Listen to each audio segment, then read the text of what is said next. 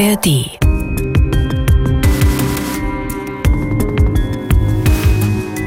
Der Zugführer einer Berliner S-Bahn sieht einen Mann auf den Gleisen. Kurz vor dem Bahnhof Eichwalde. Sofort macht er eine Notbremsung.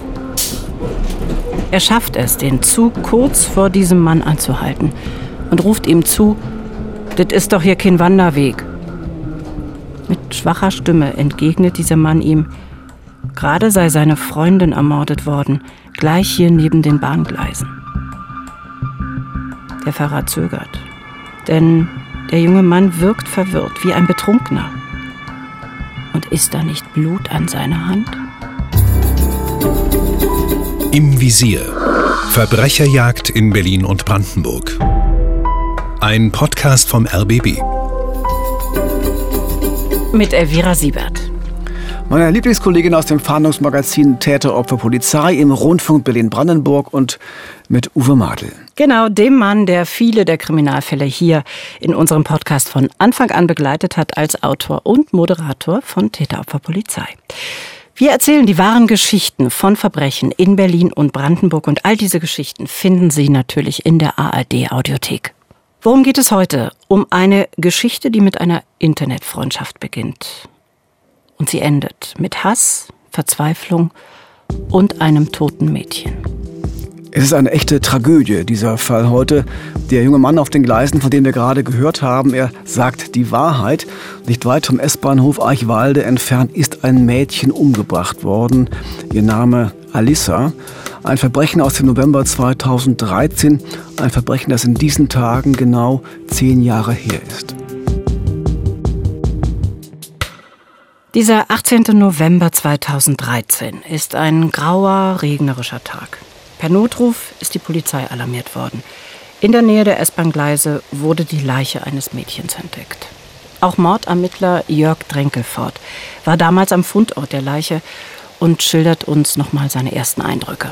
Also Alissa lag da auf dem Rücken, die Ohrbekleidung bis über den Bauch hochgeschoben, ein großes, offensichtlich großes Messer in, in Bauch gerammt, kann man sagen. Da lag eine Bierflasche rum, da lag ein Handy rum, da lagen Handschuhe rum, ein Schuh von Alissa war ausgezogen, der da rumlag.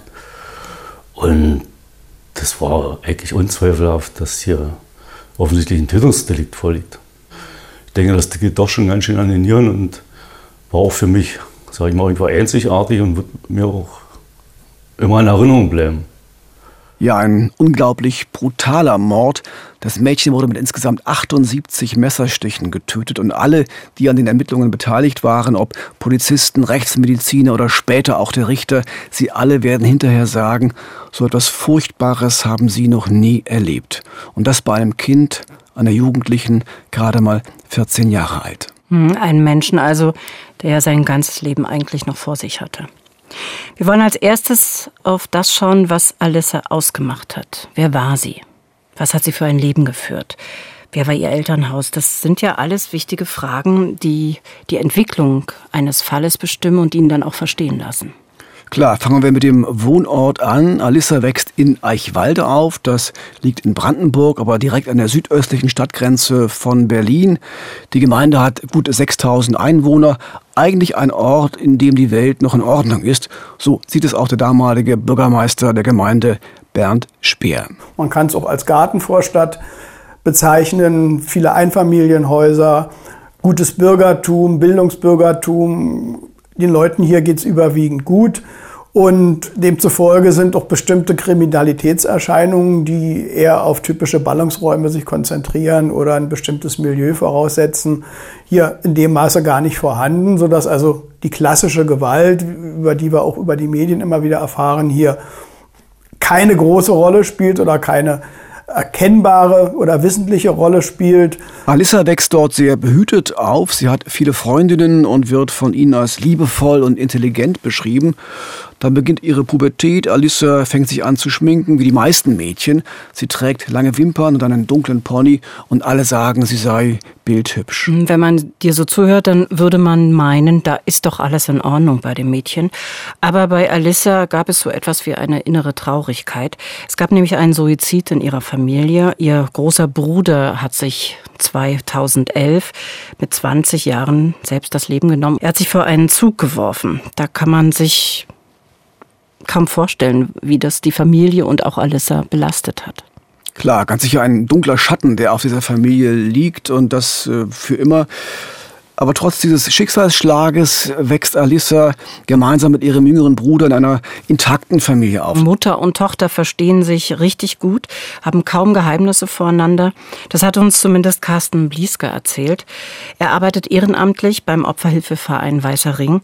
Ein Mann, der Alissas Familie wirklich gut kennt. Also der Kontakt kam zustande, indem ich mich also an die Familie direkt wandte äh, und mitteilte, dass der Weiße Ring, der ja für Menschen, die Opfer einer kriminellen Straftat geworden sind, äh, sich zuständig äh, hält. Und wir also den Leuten versuchen zunächst mal Beistand, Hilfe zu geben. Äh, und in diesem schweren Fall war es erstmal wichtig, dass man überhaupt einen Kontakt hat, ein Vertrauensverhältnis aufbaut. Ich habe die Familie kennengelernt als eine harmonische Familie. Äh, man hat gemerkt, dass die Alissa also einen unwahrscheinlich guten Draht hatte zur Mutter. Denn wenn ein Kind zum Beispiel das selbst erstellte Passwort ihrer Mutter gibt, dann ist das ein Zeichen von großem Vertrauen. Dann ist das ein Zeichen, dass dort also eine Basis vorhanden ist. Ja, und Alissa hat ihrer Mutter sogar erzählt, für wen sie gerade schwärmt oder in wen sie verliebt ist. Das ist für ein 14 Jahre altes Mädchen mitten Besonders. in der Pubertät nicht selbstverständlich. Mhm. Ich habe selbst zwei Töchter und ich weiß, dass da nicht immer alles mit den Eltern geteilt wird. Mhm. Sie teilt aber auch noch mehr mit ihrer Mutter, nämlich die Ziele und Wünsche, die sie so in ihrem Leben hat. Sie möchte gerne Schauspielerin werden, hat sie ihrer Mutter erzählt, oder Therapeutin, um kranke Kinder zu heilen. Und dann, dann hat sie dann noch eine sehr große Leidenschaft, nämlich die japanische japanische Manga-Kultur. Ja, und für alle, die damit nicht so richtig was anfangen können, Manga sind japanische Comics, aber eigentlich geht es bei der Manga-Kultur um viel mehr als um Bücher oder Zeichnungen. Das Ganze ist eine Art Jugendkultur mit eigenem Lifestyle und auch mit ganz speziellen Schönheitsidealen. Mhm, so mit gefärbten Haaren, auffälligem Make-up und fantasievollen Kostümen. Genau, und Alissa ist genau davon begeistert. Und diese Manga-Szene ist eine weltweite Szene, gut vernetzt übers Internet.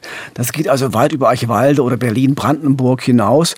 Da gibt es dann auch ganz eigene Online-Plattformen, zum Beispiel das Portal Yappi. Genau, das ist eine Social Media Community, die nicht nur speziell für Manga oder japanische Themen da ist, wie der Name vielleicht vermuten lässt. Trotzdem finden sich dort eine ganze Reihe von Manga-Chat-Gruppen mit meist jüngeren Usern. Ja, stimmt. Offiziell geht es erst ab 16 los, aber viele steigen dort schon früher ein. Auch Alissa mit ihren 14 Jahren, sie gibt sich einfach für 16 aus und das fällt auch nicht weiter auf. So ist sie also in dieser Yappi-Community aktiv und lernt dort offenbar jemanden kennen. So hat das Mordermittler Jörg Drenkelfort später rekonstruiert. Eine Freundin von Alissa hatte sie darauf aufmerksam gemacht, dass es da jemanden gibt, der sich auch dafür interessiert. So kam es dazu, dass sie dann eine ganze Zeit lang äh, gechattet haben. Und dieser jemand ist offenbar auch Manga-Fan. Sein Name ist Maurice. Er wohnt in Lohma in Nordrhein-Westfalen und ist deutlich älter als Alissa, nämlich schon 20. Hm, trotzdem fangen die beiden erstmal an zu chatten, ganz harmlos am Anfang. Inhaltlich geht es zunächst um Mangas, aber dann wird mehr daraus. Er macht nämlich irgendwann der Alissa Komplimente. Und er gibt ihr sogar einen Kosenamen. Und zwar nennt er sie dann Alice im Chat.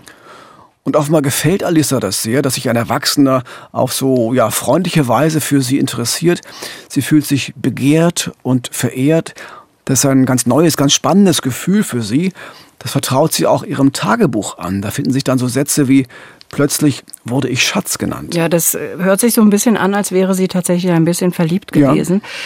Auf jeden Fall chatten die beiden weiter, der 20 Jahre alte Maurice und die 14 Jahre alte Alissa. Und kurz darauf erzählt Alissa dann auch ihren Eltern von dieser Bekanntschaft. Und die, die sind anfangs tatsächlich aufgeschlossen und neugierig. Sie wollen einfach wissen, wer sich da für ihre Tochter interessiert. Und das geht auch ganz entspannt dann weiter, denn Maurice äh, will seine Chatfreundin Alice offenbar auch im realen Leben besuchen. Da laden Alissas Eltern ihn dann kurzerhand nach Eichwalde ein und tatsächlich fährt Maurice dann eines Tages diese 600 Kilometer von Lohmar in Nordrhein-Westfalen nach Eichwalde und steht bei Alissa vor der Haustür. Mhm, und in Eichwalde klappt es dann auch erstmal ganz gut. Die beiden gehen spazieren, essen Döner. Später schläft Maurice im Gästezimmer, Alissa in ihrem Kinderzimmer.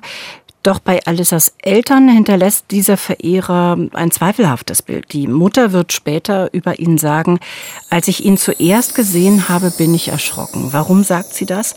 Der junge Mann war offensichtlich sehr verschlossen. Außerdem hatte er sich an den Unterarm früher mal geritzt, offenbar, was für sie auf psychische Probleme schließen ließ. Das heißt also, Alissas Eltern sind nach diesem Kennenlernen und nach diesem Besuch eher skeptisch. Ja, wahrscheinlich sagen Alissas Eltern das auch ihrer Tochter und sagen ihr, dass Maurice nicht der Richtige für sie ist und das nicht nur wegen dieses Altersunterschiedes. Trotzdem chatten Alissa und Maurice weiter, doch die Kommunikation, die wird immer einseitiger.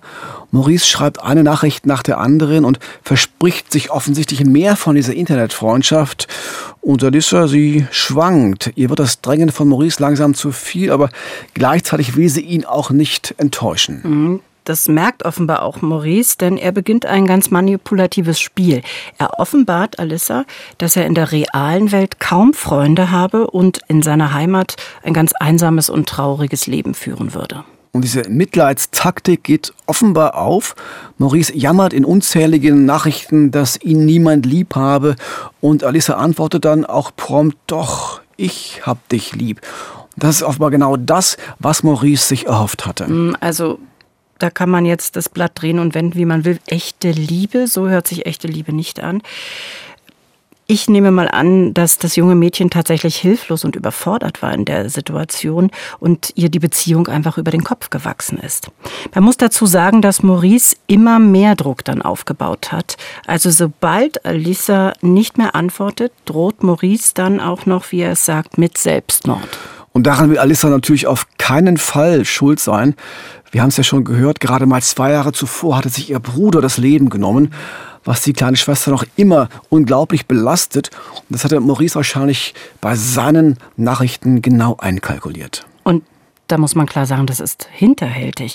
Denn Alissa denkt, garantiert in dieser Situation, wenn sie jetzt aufhört zu chatten, wenn sie also den Kontakt zu diesem Mann abbricht, dann hat sie das Leben von Maurice auf dem Gewissen.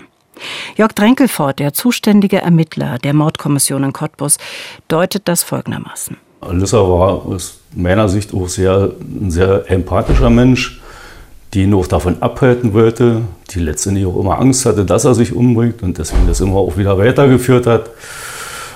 Aber letztendlich hat sich dann auch herausgestellt, dass äh, sie sich davon bedrängt gefühlt hat, dass Maurice das irgendwo als Erpressung eingesetzt hat damit sie bei ihm bleibt. Das ist auch für die Eltern zu diesem Zeitpunkt ganz klar. Deshalb wollen sie unbedingt, dass die Chatbeziehung zu ihrer Tochter beendet wird. Was machen sie also? Eigentlich alles richtig in diesem Moment. Sie suchen das Gespräch mit ihrer Tochter, lassen dann Alissas Account auf dieser Social-Media-Plattform sperren und Alissa, die darf jetzt nur noch ins Internet, wenn die Eltern dabei sind und beobachten können, was sie macht. Doch leider klappt das nicht so richtig. Dieses Verbot lässt sich am nicht vollständig durchsetzen, denn Alissa fühlt sich offenbar weiter verantwortlich für Maurice und sie findet einen Weg, den strengen Regeln der Eltern auszuweichen. Sie besucht jetzt öfter ihre Freundin und chattet von dort aus, von ihrem Computer aus weiter. Mm, mit Maurice und der macht immer mehr Druck, aber schmeichelt ihr auch. Er macht Alissa sogar einen Heiratsantrag und immer wieder drängt er dann auf ein Wiedersehen mit ihr. Das zeigt auch ein Chat-Eintrag aus dieser Zeit. Ich lese mal vor. Das Wochenende nicht online. Bin bei meinem Schatz. Alice, ich liebe dich über alles, steht dort geschrieben. Ja, und zu diesem zweiten Treffen in der realen Welt, das er so dringend will, kommt es dann auch. Maurice fährt erneut von Nordrhein-Westfalen nach Eichwalde und nimmt diesmal den Bus für diese Tour. Dann steht er Mitte November 2013 ein zweites Mal vor Alissas Tür. Man kann sich vorstellen, wie die Reaktion der Eltern war, als der junge Mann vor der Tür stand. Sie waren nicht begeistert.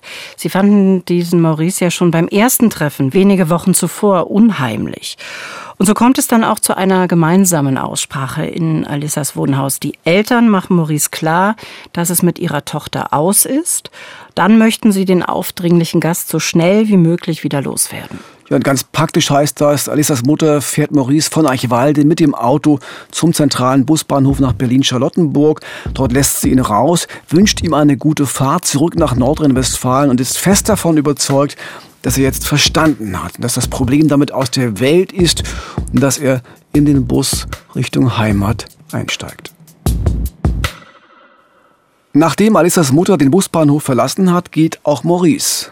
Aber nicht zum Bus, er geht zurück zum S-Bahnhof. Er nimmt die Bahn Richtung Eichwalde und steigt eine Station vorher aus, in Grünau. Dort bucht er ein Hotelzimmer und verbringt dort die Nacht. Zu diesem Zeitpunkt muss Maurice schon einen Plan gehabt haben, denn als er am nächsten Morgen aus dem Hotel auscheckt, hinterlässt er einen Brief in diesem Zimmer, eine Art Abschiedsbrief. Auf diesen werden wir später noch einmal zurückkommen. Dann geht er wieder zurück zum S-Bahnhof und fährt weiter nach Eichwalde, eine Station. Alisa ahnte von all dem nichts.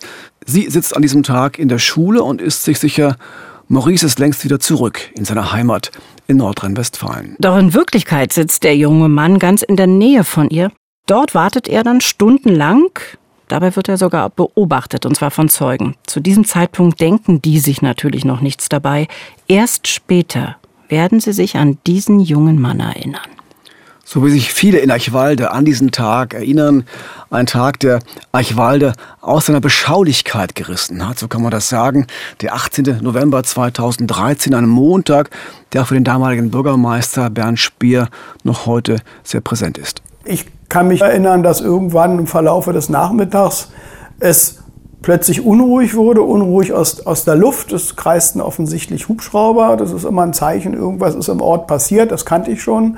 Das ist so die Phase, die sich mir ausgesprochen eingebrannt hat und die ich, glaube ich, auch mein Leben lang nicht mehr vergessen werde. Kurz nach 15 Uhr gehen an jenem Montag gleich zwei Notrufe aus Eichwalde bei der Polizei ein.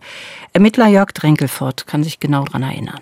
Na, der erste Notruf war äh, so gewesen, dass eine Funkstreifenwagenbesatzung Auftrag gekriegt hat, nach Eichwalde zu fahren. Äh, da ist ein Mädchen niedergestochen worden und da ist noch eine verletzte Person. Und ziemlich zeitgleich gab es einen zweiten Einsatz für eine andere Funkstreifenwagenbesatzung, dass sich da irgendeine Person auf den Gleisen befindet, der S-Bahn dort.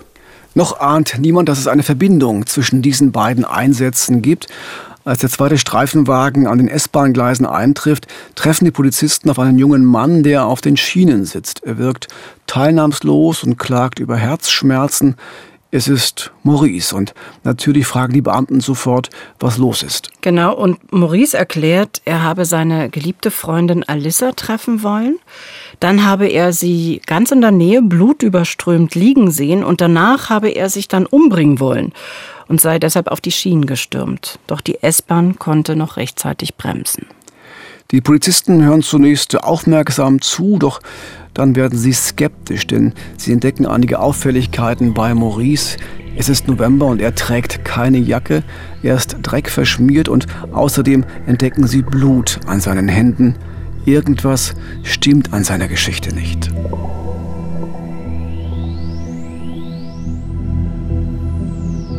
Zur gleichen Zeit findet die Besatzung des anderen Streifenwagens nur einige hundert Meter entfernt die Leiche von Alissa. Sie liegt am Rande der S-Bahn-Gleise in einer Grünanlage. Dort ist außerdem ein verletzter Junge. Sein Name ist Willi. Das ist ein Klassenkamerad von Alissa und genau wie sie 14 Jahre alt. Und der erzählt der Polizei eine ganz andere Geschichte.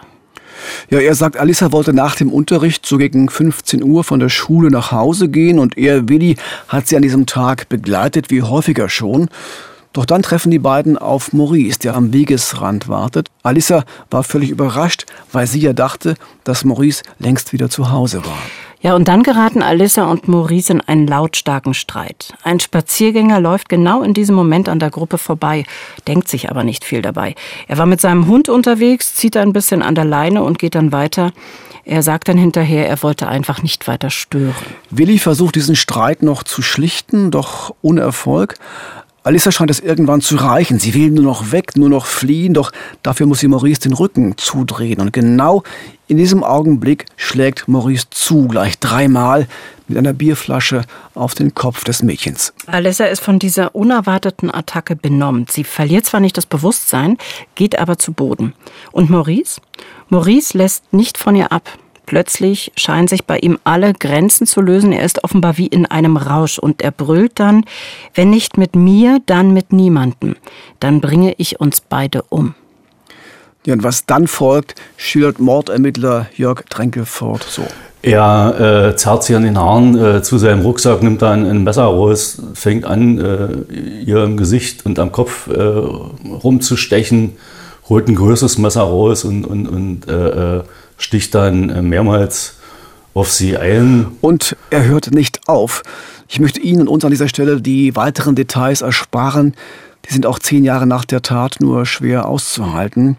Am Ende sind es unglaubliche 78 Stich- und Schnittverletzungen, eine extrem brutale und grausame Tat. Und eine Tat, die nicht spontan war, sondern vorbereitet. Denn schließlich hat Maurice stundenlang auf dieser Parkbank gesessen, also auf sein Opfer gewartet. Das haben Zeugen ja später bestätigt. Und dann gab es noch diesen Brief im Hotelzimmer. Und auch während der Messerattacke ging der Täter sehr gezielt vor. Ja, er hat Alissa während des Angriffs sogar noch mal umgedreht, vermutlich um noch mehr Stiche auf ihren Körper setzen zu können. Das spricht nicht unbedingt für eine Affekthandlung aus einer rasenden, ungesteuerten Wut heraus. Dazu noch einmal Jörg Tränkel fort. Man sagt auch, sag ich mal, bei so vielen Messerstichen übertöten. Also völlig, mit völliger Brutalität, wie im Rollstand praktisch hier ein Ende gesetzt. Und was ja auch auffällig war, äh, diese Stiche im Bauch, vorher noch äh, die Oberbekleidung hochzuziehen, sodass der blanke Bauch zu sehen war, das sagt ja auch ein bisschen was aus. Das, ne, also, dass alles nicht spontan im Affekt passiert. Und wir dürfen ja eins nicht vergessen. Während dieses gesamten Tatablaufs war Alissas Klassenkamerad Willi ja immer mit dabei. Er wollte in diesem Moment Alissa schützen, ihr helfen und wurde dann selbst angegriffen mit dem Messer. All das muss unglaublich schockierend gewesen sein für den 14-Jährigen. Ja, und nicht nur das, es war auch für ihn lebensgefährlich. Er wurde ebenfalls mit dem Messer schwer verletzt und hatte gegen den sechs Jahre älteren, zum Töten entschlossenen Maurice nicht die Spur einer Chance. Er musste mit ansehen, wie Alissa umgebracht wurde, ohne ihr wirklich helfen zu können. Was für eine traumatische Erfahrung. Immerhin, am Ende konnte Willi Alissa doch noch einen letzten Dienst erweisen. Er konnte der Polizei genau erklären, wie die Tat abgelaufen ist und natürlich auch wer zugestochen hat. Das sind Aussagen, die später vor Gericht eine wichtige Rolle spielen. Natürlich werden an dem Tag auch Alissas Eltern informiert über das Auffinden der Leiche von der Polizei. Auch sie werden von ihr dann befragt und auch ihre Aussagen belasten Maurice schwer. Sie berichten von dieser Internetbeziehung zwischen ihm und ihrer Tochter und jetzt wollen sie natürlich nur noch eins, dass der Mörder ihrer Tochter eine gerechte Strafe bekommt. Klar, das ist jetzt die Aufgabe der Juristen, eine angemessene Strafe für Maurice zu finden. Aber was ist in diesem Fall angemessen? Hm. Die Staatsanwaltschaft kann ihre Anklage schnell formulieren. Es geht um den Mord an Alissa und die schwere Körperverletzung, die Maurice dem Schulkameraden Willi zugefügt hat. Mhm, und trotzdem ist dieses Verfahren gar nicht so einfach, denn für Mord gibt es lebenslang. Aber Maurice war zu der Tatzeit erst 20 Jahre alt, also ein Heranwachsender. Und für Heranwachsende zwischen 18 und 21 Jahren kann noch das Jugendstrafrecht angewandt werden. Kann, muss aber nicht. Hier sprach einiges für das Jugendstrafrecht. Äh, Maurice ging noch in die Schule. Er wohnte bei seinen Eltern, stand also keinesfalls auf eigenen Beinen. Außerdem bescheinigten ihm Gutachter eine fehlende soziale Reife. Maurice sei auf dem Niveau eines 16 bis 17 Jahre alten Jugendlichen. Deshalb wurde dieser Fall am Ende auch vor einer Jugendstrafkammer verhandelt. Aber es gab noch viele offene Fragen, nämlich war Maurice überhaupt voll schuldfähig? Was hat ihn zum Mörder eigentlich gemacht und war Alissa sein einziges Opfer? Oder hat er bereits zuvor schon mal versucht, andere Mädchen zu manipulieren oder sogar zu bedrohen? Das heißt, obwohl der Fall eigentlich geklärt war und Maurice bereits im Gefängnis war, haben jetzt die Ermittlungen der Polizei erst so richtig begonnen. Wir wissen ja bereits, dass Maurice viel im Internet unterwegs war. Was genau hat er dort eigentlich getrieben? Warum hat er die viel jüngere Alissa dort im Chat bedrängt? Um das verstehen zu können, schauen wir uns seine Persönlichkeit an. Mhm, dabei helfen die Einschätzung einer Gefängnispsychologin und zweier Gutachter. Und auch das, was seine Mitschüler und seine Lehrer über ihn gesagt haben. Die Eltern von Maurice übrigens haben jede Aussage über ihren Sohn verweigert. Das ist natürlich ihr gutes Recht. Niemand ist gezwungen, über engste Familienangehörige auszusagen. Okay, fangen wir mit den Mitschülern an. Sie beschreiben ihn als Sonderling, als Einzelgänger, als jemanden, der kaum Freunde hatte und Maurice selbst betont im Laufe des Prozesses immer wieder, dass er unter einer Art Sozialphobie leidet. Also, dass er unter Menschen befürchtet, er wäre irgendwie auffällig und würde keinen Anschluss finden. Mhm. Natürlich wollte er daran etwas ändern und deshalb hat er auch versucht, sich bei seinen Mitschülern ins Gespräch zu bringen. Er wollte einfach jemand sein, der Außergewöhnliches macht und dafür den Respekt seiner Klassenkameraden gewinnt. Ja, und deshalb wurde Maurice auch erfinderisch. Er tat in der Klasse so, als würde er Drogen nehmen und da viel Erfahrung haben. Aber niemand glaubte ihm das so richtig. Das passte nicht zu dem Bild, das alle von ihm hatten. Das Bild eines schüchternen Stubenhockers. Auffällig wurde Maurice dann aber doch, und zwar durch seine Gewaltfantasien, die er in der Klasse erzählt hat. Da ging es meistens um ausländerfeindliche oder rassistische Äußerungen erstmal. Er soll zum Beispiel Mitschülern mit Migrationshintergrund gesagt haben, dass man sie eigentlich vergasen oder abstechen müsse. Ja, furchtbar, oder? Aber selbst das hat niemand so richtig ernst genommen. Er galt nicht als der brutale Psycho, der er vielleicht gern gewesen wäre. Niemand hatte Angst vor ihm in der Schule. Es reichte für ihn nur zum Sonderling, jemand, um den man einen Bogen macht ohne ihn weiter zu beachten. Hm, und was seine Lehrer über ihn gesagt haben, das bestätigt genau dieses Bild. Auch sie haben ihn als auffällig unauffällig beschrieben. Ein Eigenbrötler in der Klassengemeinschaft.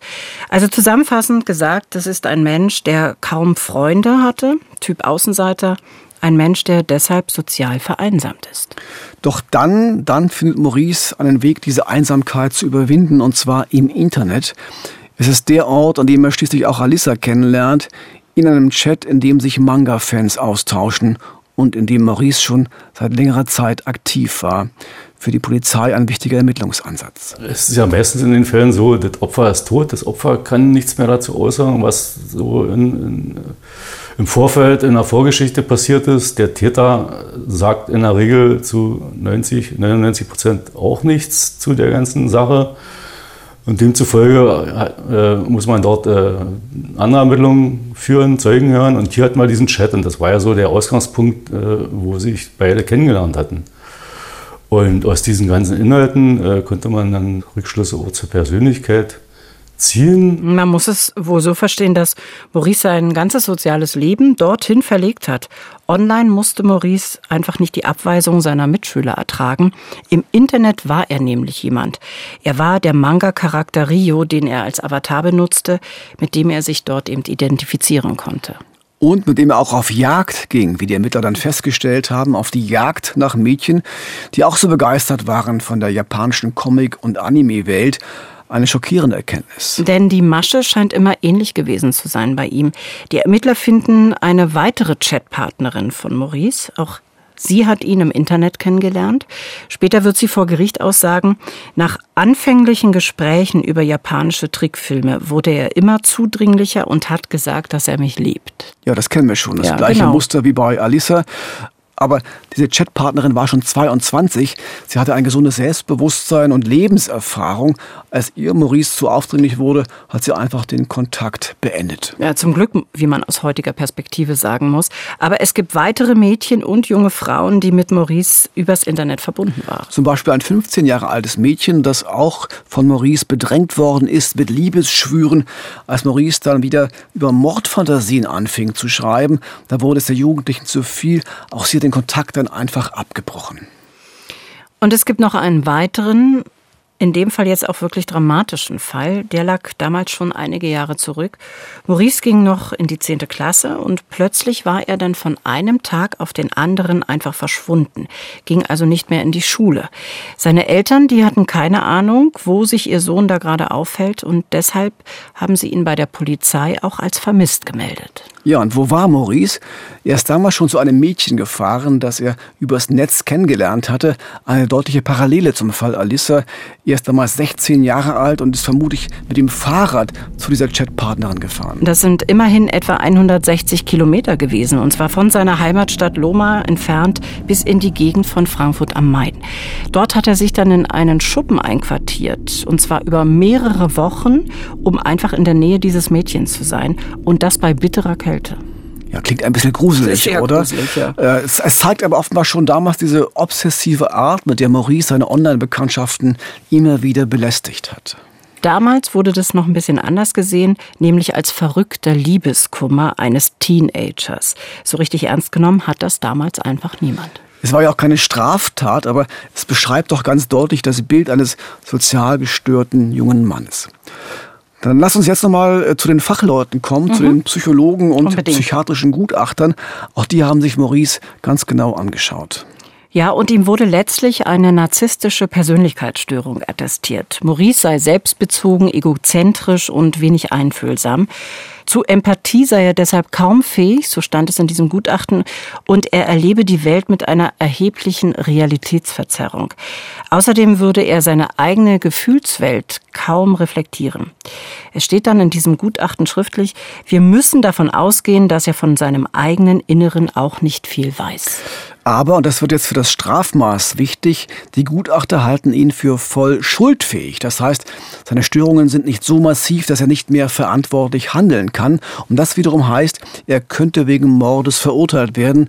Und dafür sieht das Jugendstrafrecht bis zu zehn Jahren Gefängnis vor, in besonders schweren Fällen sogar bis zu 15 Jahren. Und diesen besonders schweren Fall sieht die Staatsanwaltschaft durchaus. Sie argumentiert nämlich, dass Maurice einerseits heimtückisch gehandelt habe, außerdem habe er niedere Beweggründe für den Mord gehabt. Alissa habe nicht mit der plötzlichen körperlichen Attacke rechnen können, wehren konnte sie sich deshalb auch kaum. Folglich fordert die zuständige Staatsanwaltschaft die Höchststrafe, also 15 Jahre Haft für Maurice. Ja, und auch bei der Frage, ob die Tat nun geplant war oder nicht, hat die Staatsanwaltschaft keine Zweifel. Immerhin hatte er gleich zwei Messer bei sich, als er auf Alissa gewartet hat. Das konnte kein Zufall sein. Dann gab es ja noch diesen Abschiedsbrief, den er in der Nacht vor der Tat geschrieben und dann im Hotelzimmer zurückgelassen hatte.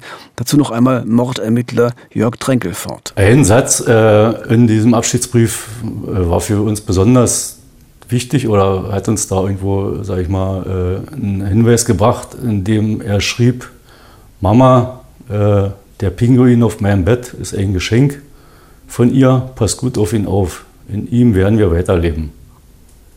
Was dann letztendlich ja auch impliziert, nicht er alleine nur will sich umbringen, sondern offensichtlich dort schon geplant hat, als er diesen Brief schrieb, äh, möglicherweise auch Alyssa zu töten, wenn sie sich trennen sollte, endgültig. Das klingt nach einem erweiterten Suizid, aber er hat ja am Ende überlebt. Also war es nun Mord oder war es kein Mord? Am 18. August 2014, ein Dreivierteljahr nach der Tat, beginnt vor dem Landgericht in Cottbus der Prozess gegen Maurice. Sein Verteidiger spricht von Totschlag und damit höchstens von neun Jahren Haft für seinen Mandanten. Und vor Gericht macht dieser Angeklagte einen ganz merkwürdigen Eindruck. Er hatte nämlich einen viel zu großen Anzug an, eine Brille auf, die viel zu groß war. Das wirkte alles ein bisschen wie eine Verkleidung, in der sich ein eher kleiner Körper fast verlor. Seine Haare hatte er zu einem kurzen Zopf am Hinterkopf zusammengebunden.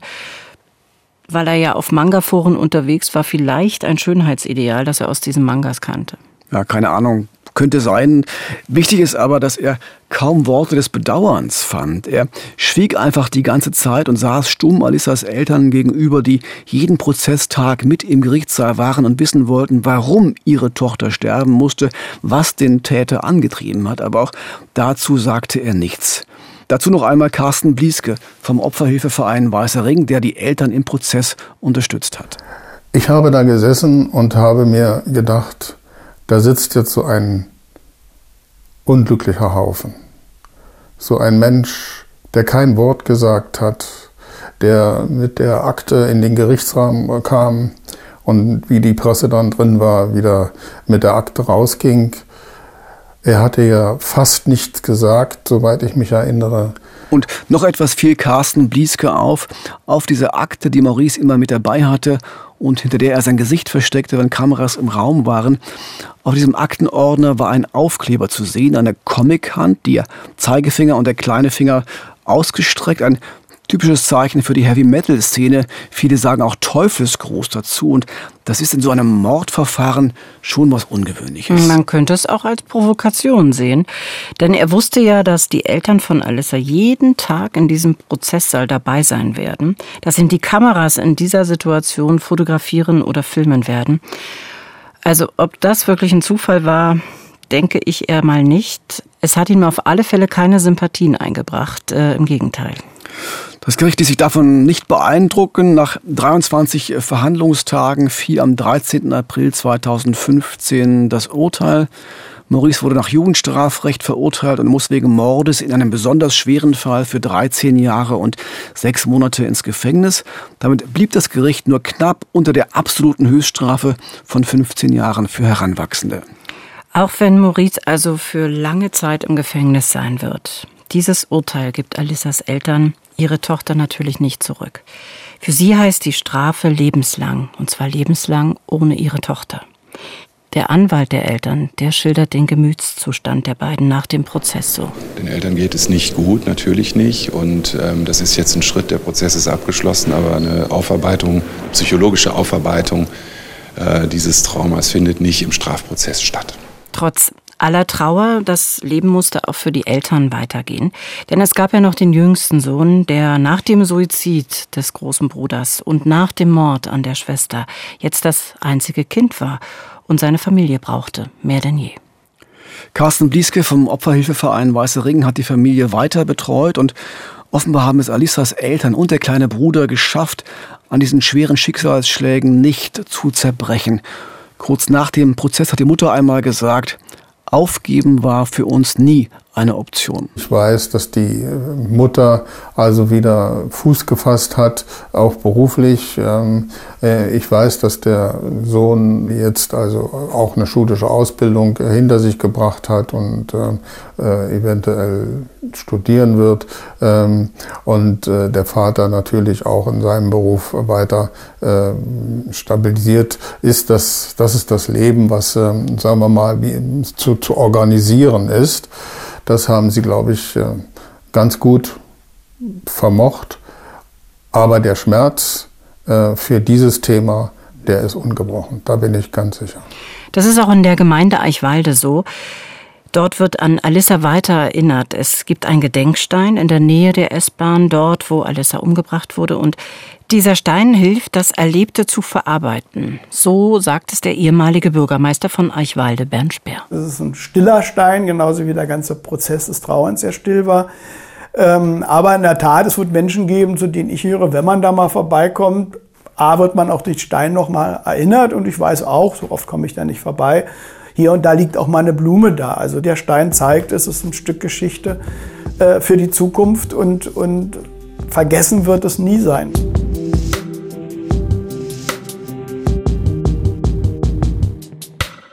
Vielen Dank fürs Zuhören. Wir sind im Visier Verbrecherjagd in Berlin und Brandenburg und in zwei Wochen geht's hier weiter mit einer neuen Folge. Bis dahin alles gut und schnell noch eine Empfehlung für einen sehr besonderen Podcast der Kollegen vom NDR. Da geht es weniger um Blut und Mord und Totschlag, sondern um spannende Kunst, die gestohlen, geschmuggelt oder gefälscht wurde. Lenore Lötsch und Torben Steenburg, die sprechen über die spektakulärsten Verbrechen im Bereich der Kunstdelikte und unterstützt werden sie dabei von René Allange vom Landeskriminalamt Berlin, einem der profiliertesten Ermittler, kann man sagen, im Bereich Kunstdelikte und zwar in ganz Europa, den wir beide auch sehr gut kennen. Ja, klar. Also Daumen hoch äh, von uns äh, für diesen Podcast. Mittlerweile läuft die zweite Staffel. Alle Folgen von Kunstverbrechen finden Sie in der ARD Audiothek, genauso wie alle Folgen von Im Visier. Und außerdem gibt es uns noch als Videoformat auf YouTube. Ja, und wenn es Ihnen heute gefallen hat, dann freuen wir uns über eine gute Bewertung und eine freundliche Rezension. Und natürlich senden wir ein Danke, dass Sie heute bei uns waren. Ja, eins fehlt noch und so viel Zeit muss sein, gerade bei dieser Folge heute. Das Böse ist vor allem die Abwesenheit von Empathie. Also egal, was Sie heute noch tun, seien Sie empathisch. Das Leben ist zu kurz, um böse zu sein. Im Visier Verbrecherjagd in Berlin und Brandenburg ist eine Produktion des RBB. Manuskript Armin Göbel. Redaktion Jörg Simon. Moderation Uwe Madel und Elvira Siebert. Im Visier. Verbrecherjagd in Berlin und Brandenburg. Ein Podcast vom RBB.